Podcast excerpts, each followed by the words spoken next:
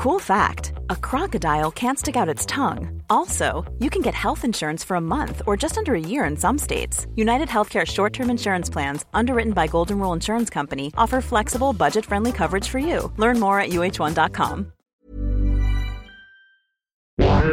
Vous êtes bien sûr Radio Grande Contrôle.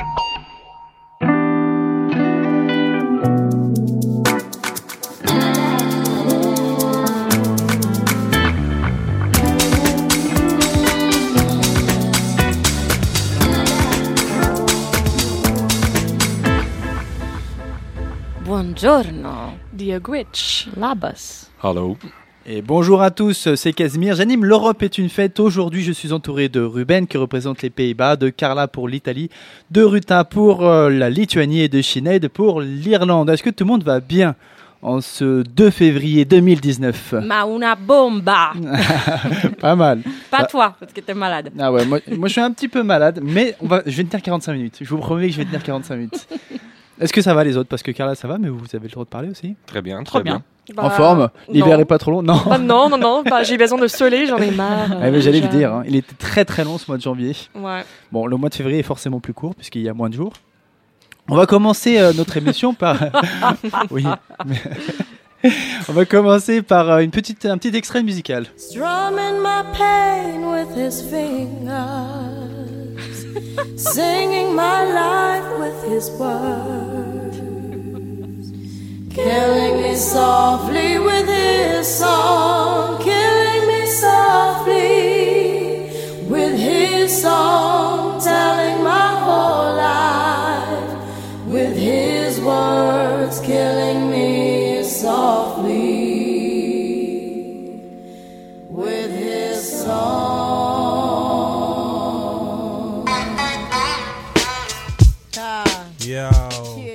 reconnu euh, cet extrait Vous c'était quelle musique c'était Killing me softly.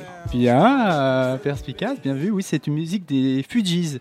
Et si j'ai choisi cette musique, c'est déjà parce que je l'aime beaucoup, et aussi parce que Fugees est un diminutif de Refugees, et qu'aujourd'hui, on va parler des réfugiés, puisque le thème, du jour de notre émission, c'est l'insertion des réfugiés en Europe.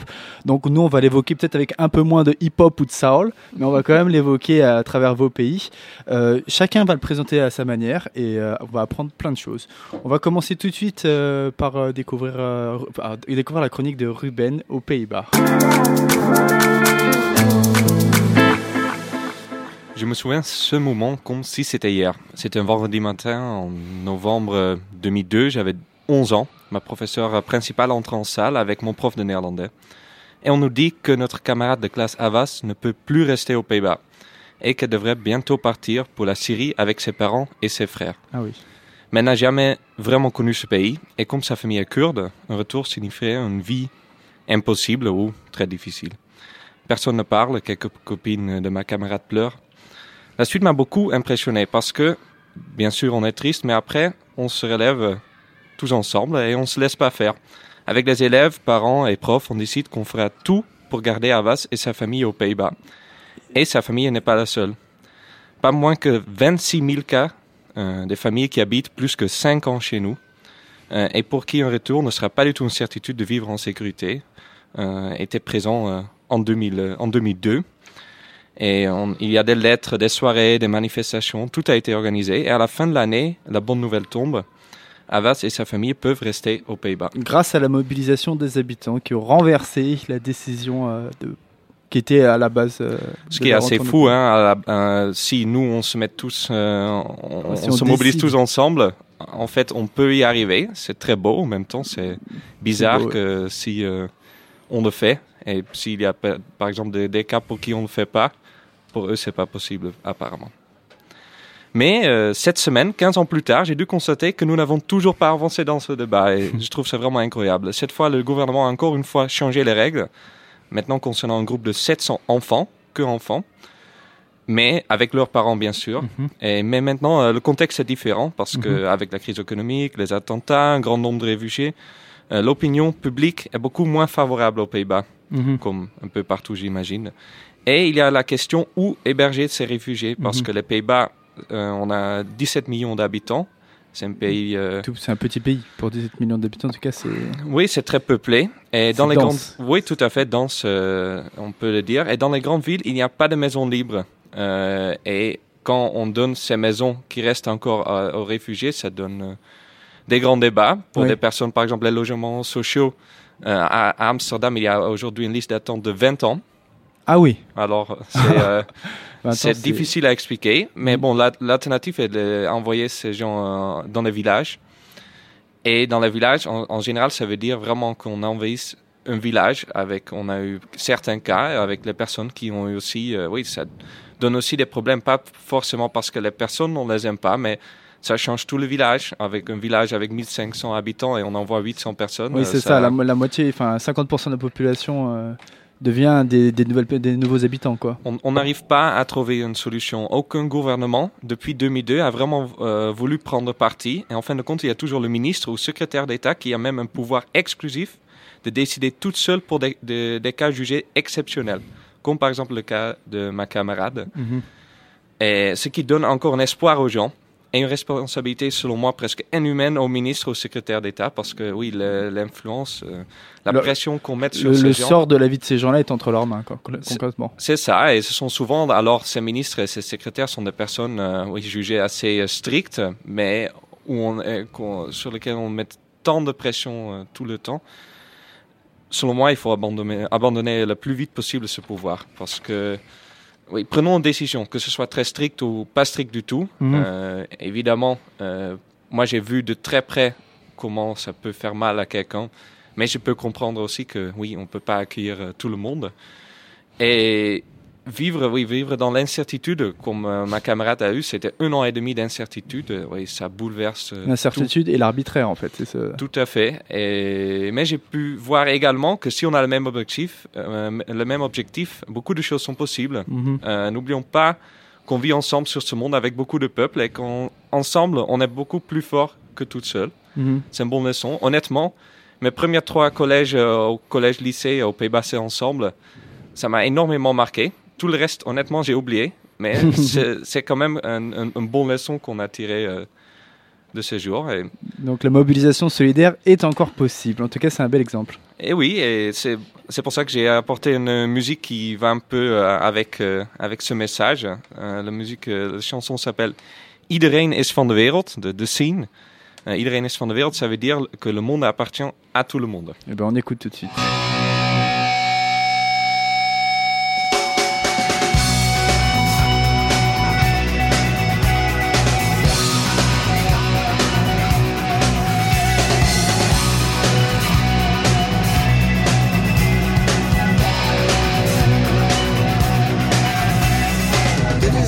Misfits die je her en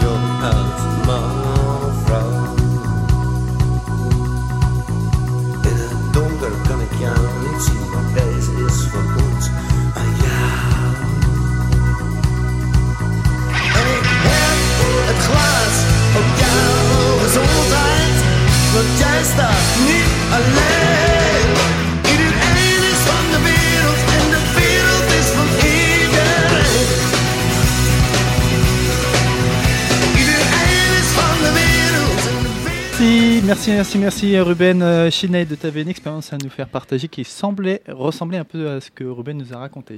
Oui, non, c'est juste qu'en fait, ça m'a, rappelé d'une, expérience que j'ai eue quand j'étais adolescent. Et euh, bon, je, parle de- d'une de mes amies, une de mes meilleures amies, euh, avec qui, je suis toujours en contact. Mais en Irlande, et je vais en parler de ça pendant ma chronique, mais on a un système d'accueil qui est complètement, mais, mais franchement, c'est scan- scandaleux. Je crois que dans, dans une vingtaine d'années, tous les politiciens irlandais vont dire qu'en fait, ça, c'était comme les Magdalen Laundries, comme, euh, bon, les histoires d'Irlande euh, d'une certaine époque. Et du coup, quand les gens arrivent, ils sont mis à la, à part de la société, ils sont ensemble et euh, leurs dossiers ils sont pas traités. euh, ça prend des années, des années. Et du coup, une de mes meilleures amies euh, à l'école secondaire, en fait, elle, elle, a- elle a été mise dans une centre d'accueil à 8 ans. Et moi, je suis arrivée à- en Irlande avec ma famille à 9 ans. Ok, Mhm. donc on est arrivé plus ou moins au même même moment et euh, ça m'a pris des années à comprendre en fait qu'elle n'avait pas les mêmes droits que moi. Mhm. Et euh, parce qu'elle parlait pas trop, parce que bon, c'est pas une histoire très simple euh, partagée, que tu étais dans une, une chambre d'hôtel avec tes parents pendant des années, Mhm. mais la même chambre d'hôtel et tout ça. Et même à 18 ans, et c'est ça qui m'a vraiment marqué, elle a eu des très très très bonnes notes. Parce qu'on a le droit euh, à rentrer dans le système national. Elle a eu, euh, elle a, elle a été dans le, le, le top euh, 5% de, de Mhm. pays, quoi. Mais elle a été magnifique. Et euh, elle a, Malgré ça. Pardon? Et, Et- malgré ça, Ouais. oui, bah, alors moi, je suis rentrée le premier jour de la fac à Trinity College à Dublin, une fac très prestigieuse, tout ça. J'étais très fière de moi-même. ah, mais c'est génial. Et j'ai vu le, nom de mon amie sur la liste. Et elle n'était pas là. Du coup, elle est bien rentrée dans le fac. Bah, elle a, elle a, elle a été acceptée. Mais elle n'est pas entrée dans l'université. Oui, parce qu'à cause de son dossier, elle a été traitée comme une euh, étudiante étrangère avec euh, des frais d'inscription de 16 000 euros par an. Ah, Qu'elle pourrait pas payer. D'accord, ok. Parce que ses parents, ses parents étaient encore, je Sans avoir crois, le- la possibilité d'avoir de bourse. Donc limité- pendant 10 ans, vous avez suivi la même scolarité. Oui. Et en entrant à l'université, même si c'était une des meilleures élèves, elle n'a pas pu oui, euh, voilà. des cours à cause des- du coût. Oui, parce que pour moi, les frais, pour tous les Européennes en, en Irlande, les frais, c'est 3 000 euros par an. Donc déjà, c'est plus, Ok. plus que la France, on en parle un autre jour. Oui, oui. Mais pour elle, c'était 3 4 fois le... Bah, c'était impossible. Et c'était quelqu'un de très motivé. C'est un peu différent parce que c'est une camarade que tu as eue pendant de nombreuses années Mm. et euh, même à travers euh, l'adolescence et même presque jusqu'à 18 ans en fait. Oui. Et à partir de là, elle a dû changer d'école parce qu'elle n'a pas pu suivre l'université. En fait, elle n'est pas pu aller à, à l'université. Donc, euh, bon, maintenant, ça va, ça fait 5 ou 6 ans maintenant, et elle suit des études, mais bon, elle a été... euh, elle a... Bon, T'es ça, ça- Mis sur la touche pendant un moment quoi. Ouais. On répondit encore sur euh, l'éducation de la semaine C'est dernière. ça, exactement, le thème de la semaine dernière avec l'école. Ouais. Carla, tu voulais réagir aussi. euh, excuse, tu voulais réagir aussi sur. Oui, euh, non, je voulais juste rappeler le, un chiffre, euh, c'est qu'au Liban, ils sont 4 millions d'habitants et ils accueillent un million de réfugiés, ça veut dire qu'ils accueillent un, euh, quart de leur population. C'est comme si la France accueillait 17 millions de réfugiés, on est loin de ces chiffres. Et, et je pense que, voilà, c'est c'est- pas vrai. Euh, qu'on peut pas accueillir tout le monde. En fait, ils nous font croire parce que politiquement, on a besoin d'un d'un bouc émissaire, on a besoin d'un problème.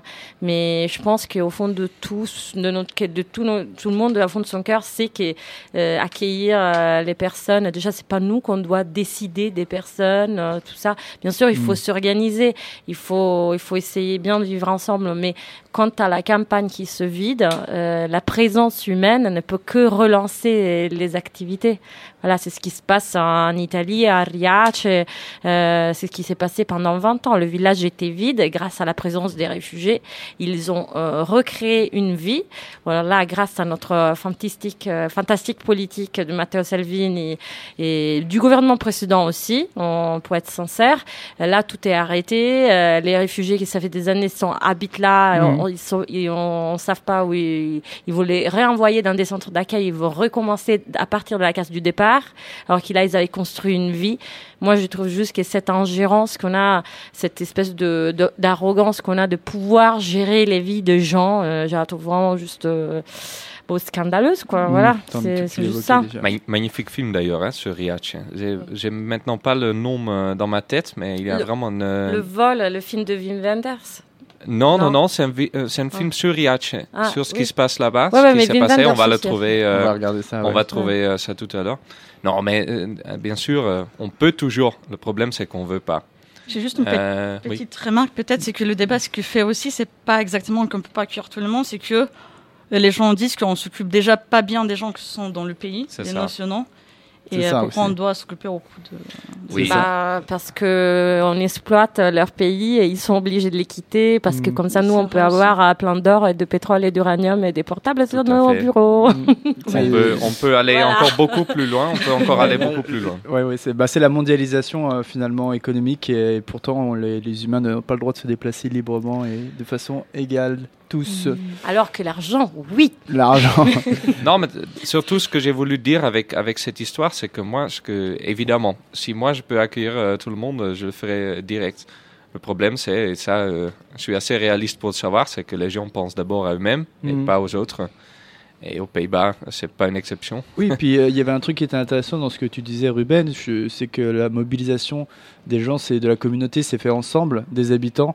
Oui. Et ça, pour retrouver une mobilisation collective, pour que le, les- le peuple, enfin que les humains, au-delà des politiques et tout ça, se disent, bah, on va tous dire, ok, on est pour les réfugiés, il n'y a pas de problème, on se mobilise pour les accueillir. Avant d'en arriver là, c'est compliqué de mobiliser les gens, je crois, aujourd'hui, euh, de façon solidaire euh, et durablement. Et peut-être pas tant que ça. Non, bon, on, on, on verra. hein. On a eu, euh, on a eu encore des cas récemment Mhm, avec. euh, c'était des familles euh, chez nous, c'était des, des familles ar- arméniennes. C'est pas pourquoi c'était l'Arménie euh, tellement en avant parce que c'est pas le pays euh, où il y a le plus de de catastrophes en ce moment, on va dire comme ça. Mais là, il y a eu beaucoup, beaucoup de débats autour de ça. Mais bien sûr, il faut pas. Le débat ne devrait pas exister. Mais Mhm. le problème, c'est où trouver un, un type de loi, même peut-être européen, qui dépasse tout ça. C'est ça. Sauf que on arrive avec certains pays, certains gouvernements où euh, on, on construit des, des murs autour de. euh, oui. Les, pays de- sont pas d'accord entre eux déjà, donc pour faire une loi supranationale, c'est compliqué. Quoi. Je voulais juste encore pour euh, ce que dit euh, Sinead, euh, Oui. oui, la- ma camarade c'était aussi la même chose, sauf que heureusement elle était traitée comme euh, néerlandaise, alors elle a Mm. pu faire euh, tout, mais 5%, je dirais même, elle était dans le meilleur 1%. Alors euh, c'était vraiment euh, Oui. là maintenant euh, dentiste euh, quelque part euh, aux Pays-Bas et euh, bon, très bien, très bien. En tout cas, vous êtes bien inspiré par le thème du jour. Là, il y a plein de conversations qui émergent. Euh, on va partir en Italie avec Carla pour que tu nous racontes un petit peu ton expérience et, et ce que tu as vécu.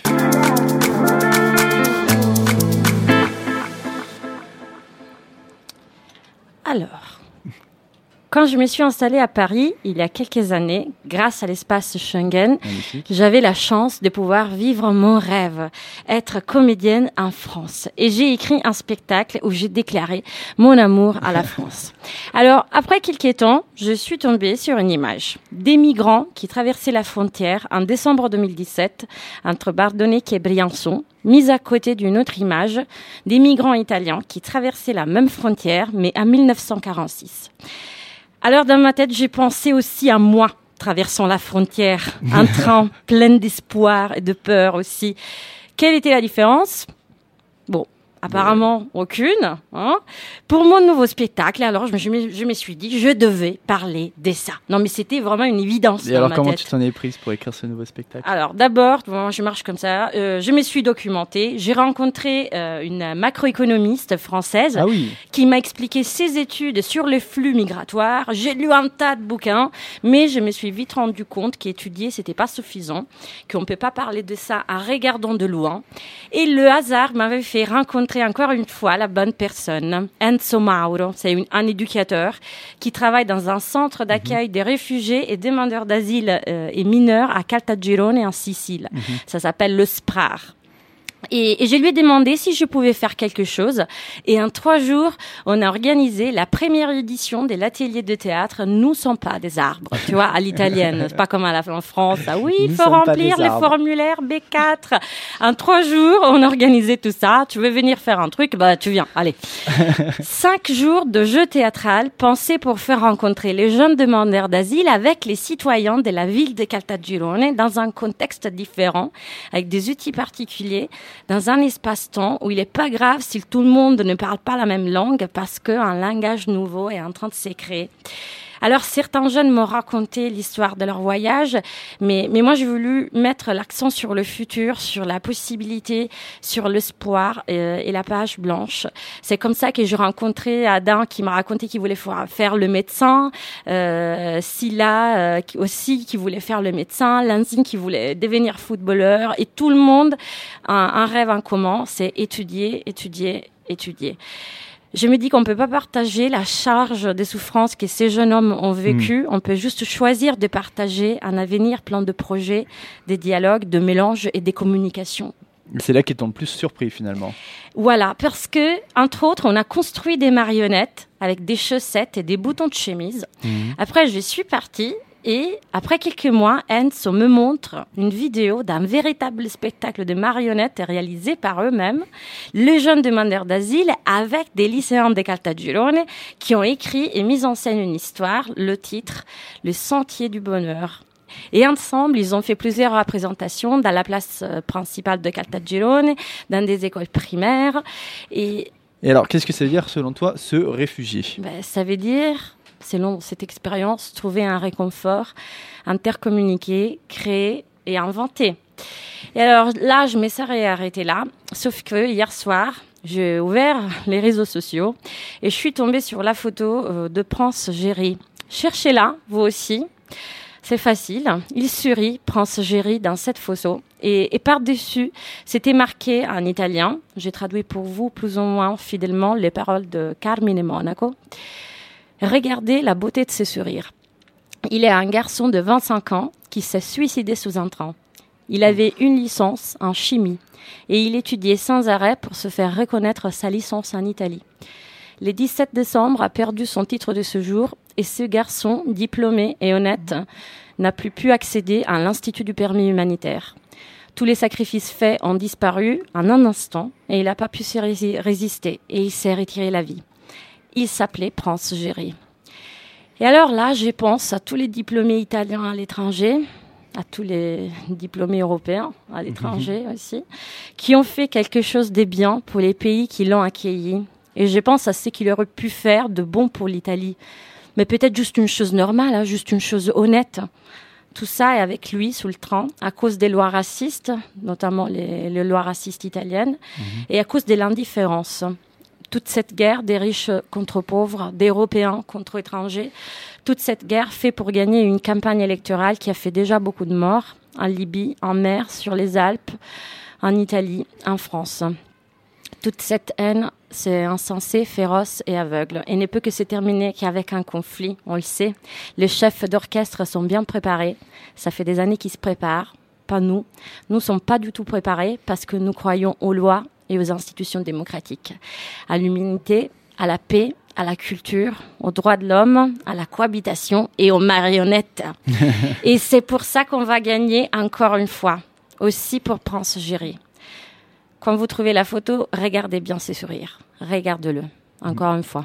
Bon, on regardera cette, euh, cette photo. Est-ce que tu as une musique euh, Oui. pour alléger cet On- engagement? On a, bah oui, bien sûr, c'est la guerra di Piero de Fabrizio écoute. De André. On écoute tout de suite.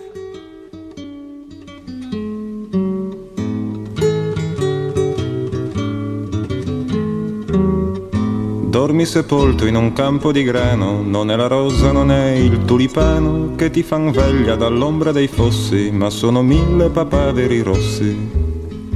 Lungo le sponde del mio torrente voglio che scendano i luci argentati, non più i cadaveri dei soldati portati in braccio dalla corrente.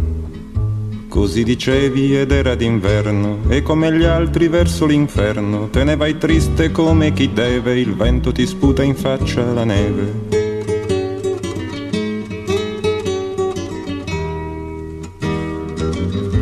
Fermati Piero, fermati adesso, lascia che il vento ti passi un po' addosso dei morti in battaglia, ti porti la voce, chi diede la vita e ben cambia una croce.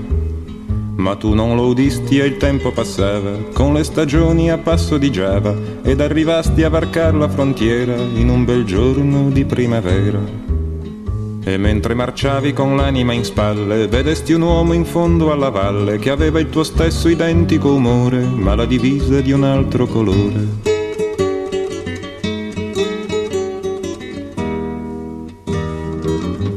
Sparagli Piero, sparagli ora e dopo un colpo sparagli ancora fino a che tu non lo vedrai esangue cadere in terra a coprire il suo sangue. E se gli sparo in fronte o nel cuore, soltanto il tempo avrà per morire, ma il tempo a me resterà per vedere, vedere gli occhi di un uomo che muore. E mentre gli usi questa premura, quello si volta ti vede a paura, ed imbracciata l'artiglieria non ti ricambia la cortesia.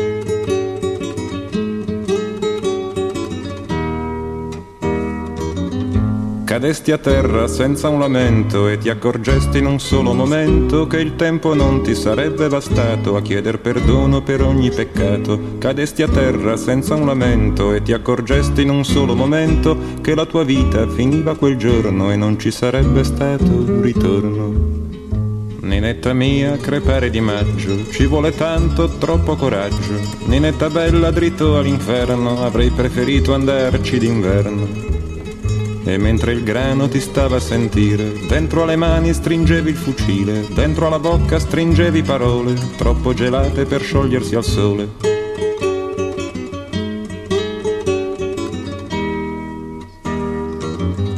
Dormi sepolto in un campo di grano, non è la rosa, non è il tulipano che ti fan veglia dall'ombra dei fossi, ma sono mille papaveri rossi.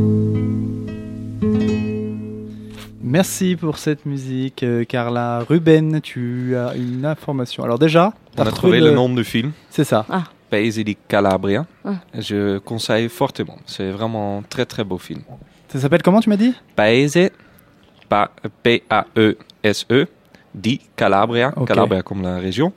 Et euh, bon, c'est plutôt un documentaire, mais c'est vraiment. euh, c'est impressionnant. C'est bien fait, Bon, on ira voir. bien filmé, très très bien.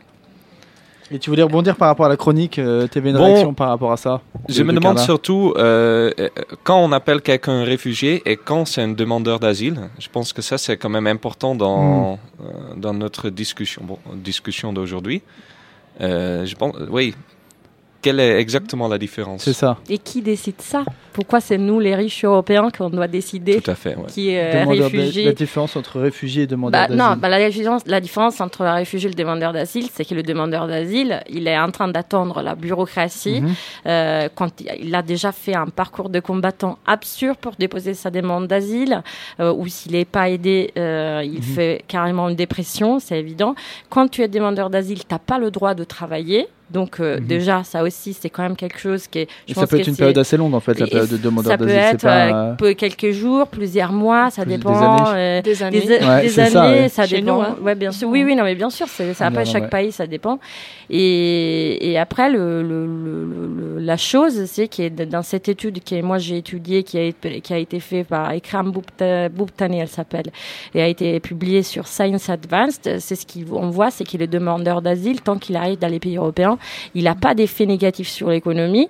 L'effet devient positif quand lui, il obtient enfin l'asile, et donc il peut enfin Mhm. commencer à travailler. S'il n'obtient pas l'asile, effectivement, il doit être euh, rapatri- répatrié, euh, euh, soit par, les, par le, le- le moyen de l'État, soit par ses propres moyens. Mhm.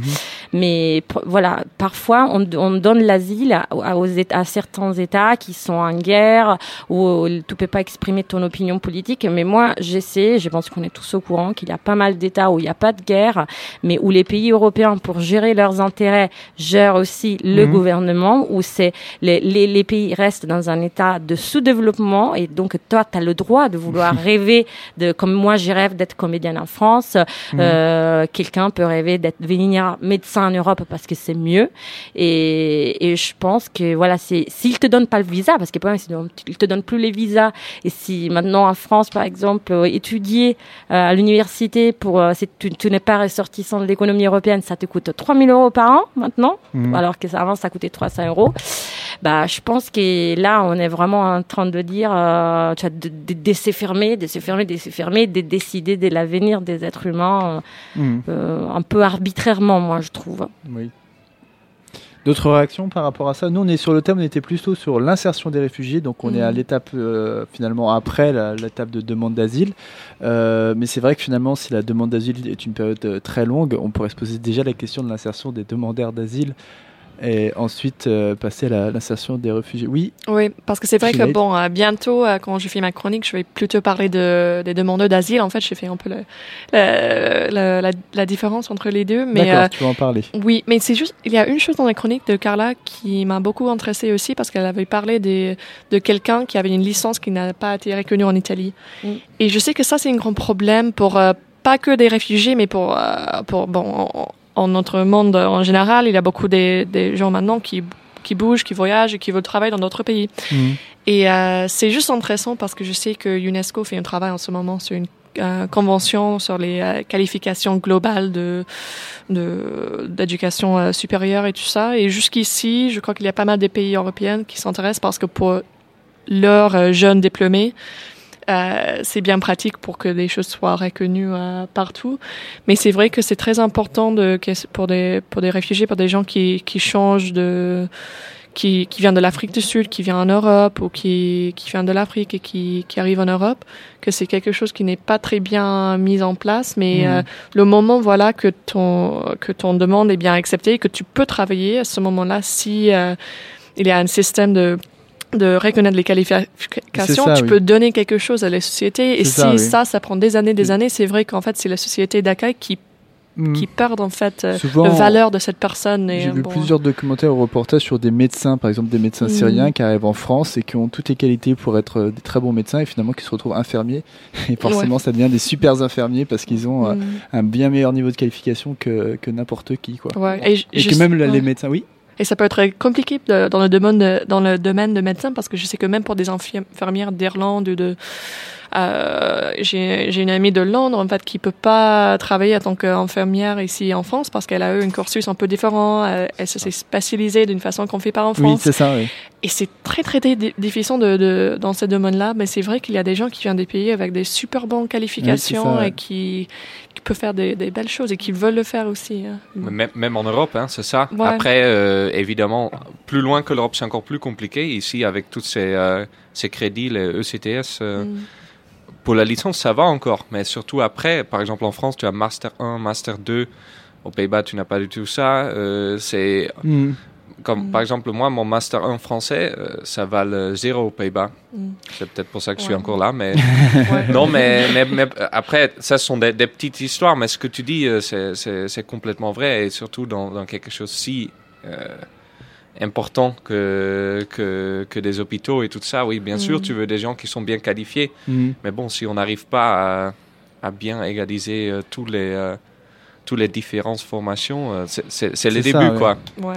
Et je, je veux juste dire, bon, euh, je sais qu'il y a une différence entre une infirmière qui vient de Londres, qui doit travailler dans un autre domaine à Paris, que quelqu'un qui vient de la Syrie, qui, bon, on s'en fiche de mon amie de, de Londres, elle peut faire, elle peut faire autre chose, mais c'est juste, ça, c'est, très important pour l'individu soi-même, pour se sentir utile à un Mhm. certain moment, pour les sociétés aussi. Et je trouve, je trouve que pour moi, en Irlande, ça a aidé à, à encourager, euh, pour que les gens soient, soient pour des réfugiés. Quand les gens ont bien expliqué, bah, ce sont des personnes qui viennent, c'est peut, ça peut être des personnes qui viennent avec des qualifications, qui peuvent être utiles dans la société. Mhm. Et euh, bon, c'est juste ces euh, questions de, de politique dans les journaux et tout ça, c'est quelque chose qui marche un peu. euh, bon. Mm. On va enchaîner avec la. Alors vous êtes très très bavard sur ce sujet, donc c'est c'est positif, mais euh, l'émission euh, l'émission déroule et on va enchaîner tout de suite avec la chronique suivante puisqu'on part en Lituanie avec Ruta. Je sais que nous avons tous probablement entendu parler des grosses, grosses polémiques sur les réfugiés qui ont eu lieu dans les pays bien connus pour leur hostilité vis-à-vis des migrants. Et je parle surtout de la Pologne, de la République tchèque et de la Hongrie, et notamment ce discours effrayant de l'un des membres polonais du Parlement européen, en plein milieu de la crise migratoire. Je ne sais pas si vous connaissez ce monsieur, qui est toujours avec un papillon, euh, qui a des propos euh, sexistes, racistes et homophobes. Non. Regardez, oui, regardez pas. Ce sont des propos vraiment effrayants. Et dans ce contexte-là, on peut se demander où se situe la Lituanie, euh, surtout quand on la met souvent dans le même panier avec Bah oui. tous ces pays de l'Est. Je sais que le posi- positionnement des Lituaniens n'est pas clair, mais avant de parler de la situation, situation actuelle, je vais revenir un peu en arrière et veut montrer comment une telle crise comme les crises migratoires d'aujourd'hui aurait été traitée en Lituanie de Moyen Âge. Alors, le, le Moyen Âge est souvent associé au comportement barbare. C'est ça dont tu vas nous parler en Lituanie. Et Vous non, Et non, vous n'étiez pas des barbares. C'était bien le contraire à l'époque chez nous. C'est la Lituanie à cette époque-là où plus précisément le Grand-Duché de Lituanie s'étendait de la mer Baltique à la mer Noire pour vous donner une idée de la grandeur de ce pays. Et ce n'était pas une version agrandie de l'actuelle Lituanie bien lituanienne. Ça veut dire que ces territoires ne nous appartenaient pas, mais ils étaient annexés au cours du temps. Et la caractéristique clé qui a fait fonctionner cet empire, c'était justement la tolérance et l'autonomie des minorités. C'est aussi pour ça que la majorité des villes annexées n'ont jamais été défaites, mais ont accepté d'être partie de ce grand duché de la Lituanie et intégrées dans le territoire en même temps. Mais encore, en plus de cette tolérance complètement impensable à l'époque, les grands ducs qui dirigeaient la Lituanie avaient pour objectif d'inviter les gens de toutes les religions et de toutes les ethnies à venir vivre là-bas. D'accord, donc euh, la diversité euh, dans le. Avant tout. D'accord, ok. En Moyen Âge. Waouh. Et comme de base on ne comptait pas que, enfin on comptait que quelques millions d'habitants, on se marchait pas sous les pieds et il y avait de la place pour tout le monde. Il s'agissait d'un ensemble multiéthique où on trouvait un grand nombre de Polonais, de Juifs, de Tartares, de, de Tatars, pas Tartares, du Caraïbes. Et c'est cette multitude des religions et des ethnicités euh, vivaient tous tranquillement sous le même toit. Et comment ils ont fait pour fonctionner Enfin, une société ouverte et tolérante, comment ça fonctionne à l'époque des barbares Du Moyen-Âge plutôt? C'était grâce au plan constitutionnel et sa forme politique. C'était une sorte de grande fédération médiévale. Le plus intéressant, c'est que le système légal était très avancé avec des institutions qu'on peut euh, qualifier pré-démocratiques. Tout ce qui est le respect des minorités, l'autonomie, la préservation des droits individuels aussi. On peut dire même que certaines entités médiévales étaient plus avancées et progressistes qu'actuellement en termes de droits des minorités. Et il nous reste des choses euh, de cette société lituanienne médiévale aujourd'hui? Si si on revient au moment présent, la situation est bien différente, bien sûr. Dans la Lituanie actuelle, on ne peut pas parler de même société tolérante et ouverte. Je sais que le pays est divisé en deux parties, euh, j'ai envie de dire plus ou moins égales, mais je sais qu'au fond, euh, il y a plus des gens qui ont ce genre de mépris ou certaines méf- méfiances envers les réfugiés. Les Mhm. partis politiques sont également divisés euh, autant que la société elle-même. Il est important de dire qu'actuellement, chez nous, il reste très peu de réfugiés. Oui, parce que c'est le sujet à la base. Tu en as peu parlé, mais finalement aujourd'hui, où, où on en est, la Lituanie vis-à-vis des réfugiés, quoi. Ouais, donc il n'y a pas beaucoup chez nous parce que, un, euh, en termes de quotas, comme les Lituaniens ne sont pas nombreux, on n'a pas cuit beaucoup. Mais deux aussi parce que la Lituanie n'est pas vraiment destination de rêve des demandeurs d'asile, des réfugiés. C'est que les aides sociales accordées sont pas vraiment élevées. Et il suffit seulement pour les dépenses les plus nécessaires et Mhm. pour la période euh, très courte. Parce qu'après six mois, les aides sont divisées par deux. En gros, si tu n'arrives pas à trouver le travail ou t'intégrer, euh, c'est suffi- pas suffisant pour vivre. D'accord. Et même si la réponse politique de la Lituanie à la Commission européenne se durcit de plus en plus, malheureusement, et se rapproche de plus en plus de la position comme euh, la Pologne ou la République tchèque, à l'époque, la présidente a exprimé son avis disant que la Lituanie a été sûrement capable et prête d'accepter plus de réfugiés. Et je veux justement finir avec cette note positive, qu'on est vraiment capable d'accepter beaucoup plus. Très bien. Est-ce que tu as une musique à nous faire écouter pour ponctuer tout ça? Euh, C'est une chanson plus drôle, c'est plutôt pour mettre l'ambiance. Ah, La est, tu vas relancer l'ambiance. chanson s'appelle euh, Ufonaute. Oui, Ça veut dire les objets volants non identifiés. très bien prononcé. C'est un peu pour se, moquer de ces gens-là qui ont peur euh, de l'inconnu, euh, les gens qui viennent. de- Ah. Enfin, les gens pensent que ces gens viennent de nulle part, on les connaît pas, euh, on les mépris, mais en fait, euh, faut pas. Alors, ouf lancé, c'est ça? Ufonaute. On écoute tout de suite.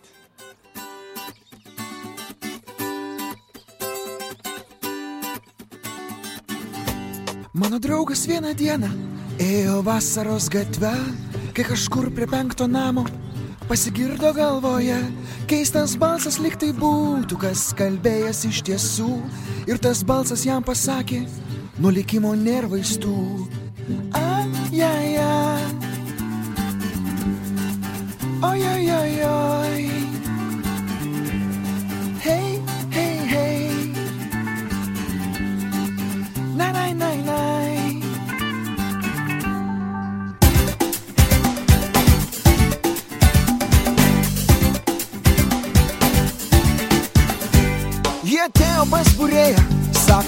Kortas man išmesk. Pasakyk man mano fėja, ką mylėti ir ko nekest. Ta išbūrė ją ant pirštų, sako popieriai prasti. Bet jei tu save pamirštum, išsigelbėti gali. Ai, ai, ai, kaip tik kitaip ir yra. Oi, oi, oi, oi, įsitikinsi rytoj. Hei, hei, hei, kaip žiūri, taip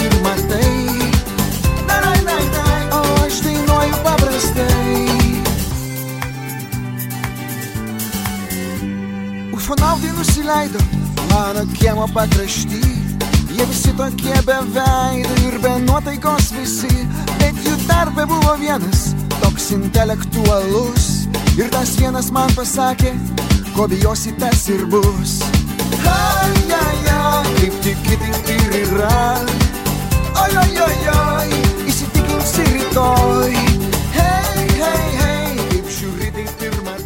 Merci pour ce message de tolérance qui nous vient tout droit de la Lituanie du Moyen Âge. Comme quoi c'est possible et qu'ils l'ont fait, on peut le refaire.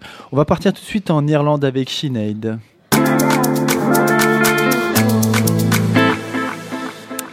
Alors, j'ai quelques exemples des bonnes choses qui se passent en Irlande, des initiatives qui sont très, vraiment euh, très belles. Mais avant que je vous explique ça, faut quand même que je vous donne les grandes lignes de, de la situation actuelle en Irlande. Donc, euh, comme j'avais indiqué avant, je voulais juste faire un peu le point entre les demandeurs d'asile et les réfugiés en Irlande. Donc, pour moi, la grande scandale, parce que bien sûr dans ce dans ce thème, ce, sujet, c'est presque toujours un scandale, euh, scandale, c'est que les demandes d'asile sont mis un peu à, part de, la société dans les centres d'accueil. Du coup, euh, c'est un centre de provision euh, directe. Euh, Tout est fourni par l'État. Les personnes n'ont pas le droit de travailler, euh, ni le droit de cuisiner pour eux-mêmes. Ils sont mis dans des anciens hôtels de, de tigres celtiques qui sont devenus des, des centres d'accueil pour des, des familles, des personnes handicapées, des personnes âgées. Bon, c'est bien compliqué, comme j'avais indiqué. J'ai une amie qui était dans sa, dans une sa, dans une chambre avec ses parents, qui peut être très difficile pour une euh, pour une jeune fille qui veut avoir sa, sa son intimité, par exemple. Bon, c'est bien compliqué. On a 34 de ces centres en, en Irlande. La plupart n'ont pas été construits pour ces, cette raison. En fait, ce sont juste des grands, grands, grands bâtiments qui ont été pris et qui ont été mis à cet euh, service. Et ils sont gérés par des intérêts privés. Donc voilà, l'État n'interagit pas dans ces, dans ces, dans ces organisations. En fait, c'est, mais c'est compliqué. En fait, l'État a un rôle plutôt euh, supervi- super- supervision. euh, est-ce que tout se passe bien Mais sont très, très, très limités. Et moi, j'ai l'impression que j'ai, c'est que l'État ne veut pas s'impliquer dans ça, dans ce truc-là. Et le fait que ce sont des in- intérêts privés, ils sont construits d'une certaine façon pour qu'on ne puisse pas demander, euh, vérifier leur euh, profit. euh, bah, tu gagnes combien parce que tu gères trois ou quatre centres d'accueil. Tu vois, bah, c'est, Mhm. juste. Mais c'est c'est juste c'est quelque chose qui est très opaque, très difficile à comprendre en fait. Euh, mais on sait bien, en Irlande maintenant, on s'agit, il y a des manifs, on essaie de changer, bon, ça prend du temps, mais on sait bien qu'il y a des personnes qui gagnent des millions, millions d'eu- d'euros, qui, qui gèrent ces centres d'accueil, mais comme j'avais dit, bah, les personnes n'ont pas le droit, par exemple, de cuisiner pour eux-mêmes, donc peut-être ils sont dans un hôtel, il y a une cuisine. La cuisine, ça se fait trois fois par jour pendant des heures très fixes. Du coup, si tu veux étudier, si tu veux faire autre chose, tu peux pas, tu dois être, tu dois être là pour manger, sinon tu manges pas. Ou euh, ce sont la nourriture qui n'est pas, bon, quand, si tu as des restrictions alimentaires, des restrictions religieuses, bah, tu peux pas, tu peux pas gérer tes propres, tes propres repas et, euh, bon, si c'était bien euh, une mesure euh, d'urgence, parce que ça a Mhm. été mis en place en 1999 euh, en tant que mesure d'ur- d'urgence. Sauf que bon, maintenant ça fait 20 ans et on a toujours le même système. Et ok, bon, c'est une urgence, mais ça, bon, euh, et c'est le même système. Et en plus, c'est pas que les gens ils restent 6 mois ou même 9 mois, mais il y a beaucoup des gens qui, qui passent 4 ou 5 ans. Donc 4 ou 5 ans, si tu as des enfants, tu es dans la même euh, chambre. Et euh, par exemple, un enfant qui prépare le- l'équivalent du bac ou de, de brevet, bah, on étudie où qu'on a quatre personnes dans la même chambre. Ou s'il y a quelqu'un qui s'est fait des amis à l'école avec euh, des potes irlandais, bah, c'est difficile d'inviter des inviter, potes. oui. Oui, bah, c'est juste que ça, ça, ça bloque la vie, quoi. Bah, on est en limbo pendant des années, des années. Mhm.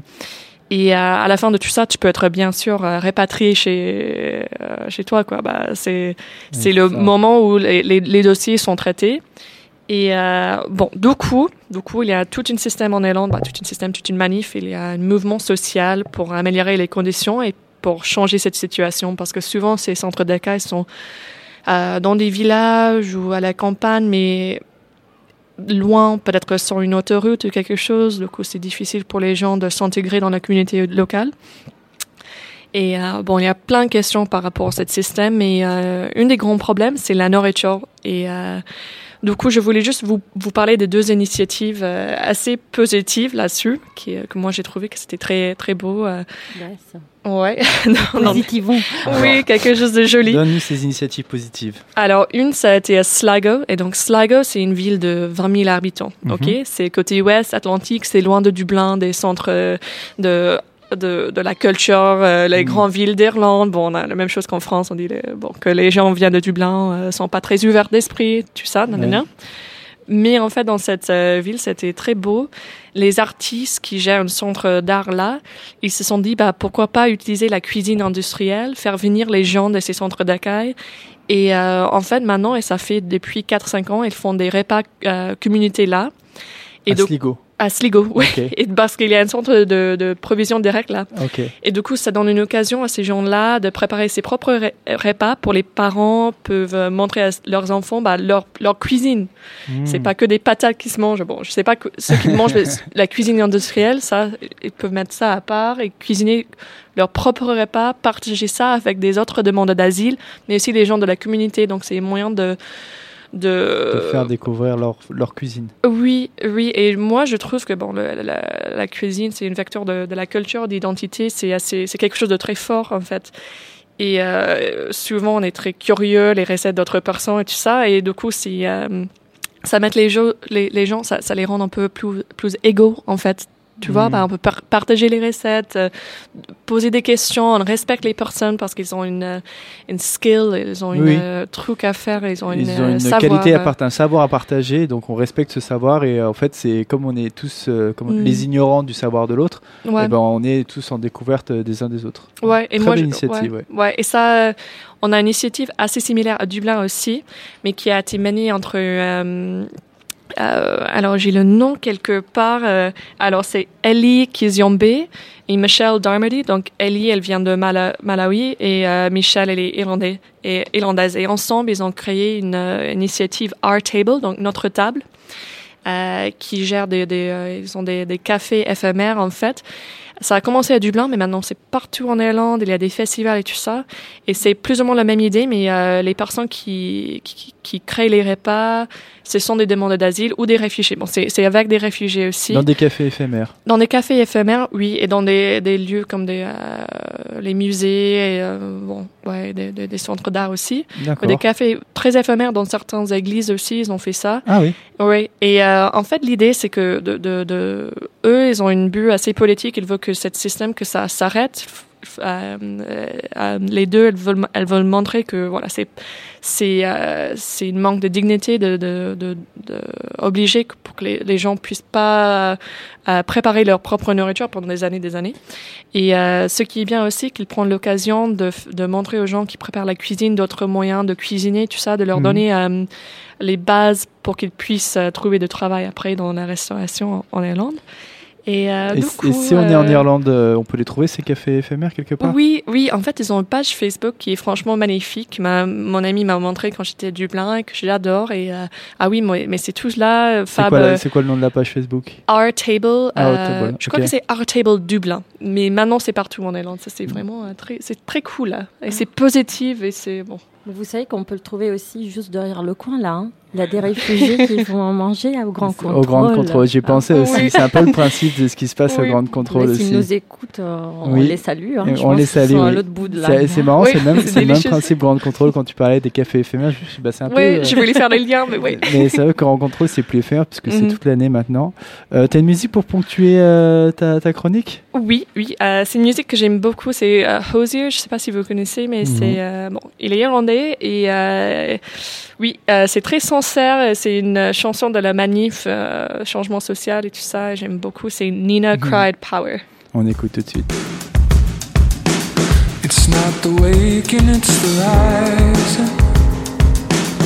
It is the grounding of a foot uncompromising. It's not forgoing of the light, it's not the opening of eyes, it's not the waking, it's the rising. Not the shade, we should be past it. It's the light and it's the obstacle that casts it. It's the heat that drives the light. It's the fire it ignites. It's not the waking, it's the rising. It's not the song, it is the singing.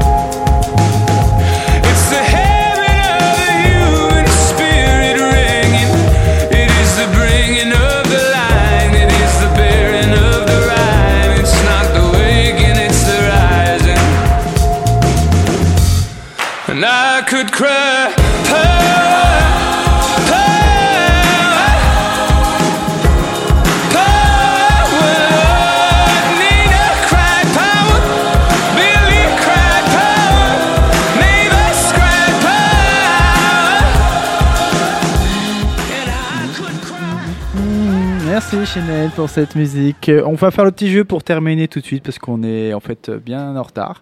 Euh, je vais vous faire, je vais vous dire des proverbes qui viennent de pays européens qui ne sont pas représentés autour de cette table et vous allez devoir deviner les pays de provenance de ces proverbes. Alors le premier. Si tu vas en guerre, prie une fois. Si tu vas en mer, prie deux fois. Si tu vas en mariage, prie trois fois. Aurait dû être italien, mais c'est pas vrai alors. non, Espagnol, italien, Pologne. non. Pologne, exactement. Je oui. me suis dit, c'est un pays cat- catholique, donc. Ouais, bah, Waouh, pour bien ça, joué. Rita, tout de suite, senti la Pologne. Bien vu. Deuxième proverbe. Qui sème l'argent récolte la pauvreté. Ting, ting, ting. À votre avis? Angleterre? Non, c'est pas l'Angleterre. Non plus. Qui Euh, sème l'argent récolte la pauvreté. Non, non, non, non. Euh, C'est pas la Suisse. C'est pas la Suisse. non. C'est l'Autriche. C'est pas l'Autriche. C'est plus au nord. La Norvège. Suède. C'est la Norvège. Je sais pas qui l'a dit. c'est moi, c'est bien moi. Oui, moi, je- vous ai entendu. Ils ont beaucoup d'argent pourtant. hein, Oui, Norvège. Troisième proverbe, euh, je l'aime bien celui-là. Quand le soleil se lève, il se lève pour tous. Ah, à votre c'est avis, bon. ça vient, c'est beau, hein portugais C'est portugais, oui. Parce que je me suis dit que. ouais, c'est- Euh, bah, bon, tout de suite, C'est c'est le Soleil, soleil, ça pouvait pas être au nord, non. Ouais, c'est ça. Le soleil, se, le soleil se lève jamais au nord, donc il n'y a pas de problème là. Bah, merci en tout cas pour cette émission. On peut donc, pas vous- finir avec un petit proverbe de chacun de nos pays? Ah bah alors allez-y. Hein. Bah, Moi, j'ai- vas-y, Ah, oui, pour les- moi, j'ai pour les Pays-Bas, hein, il faut pas mettre trop de plumeaux dans son propre cul.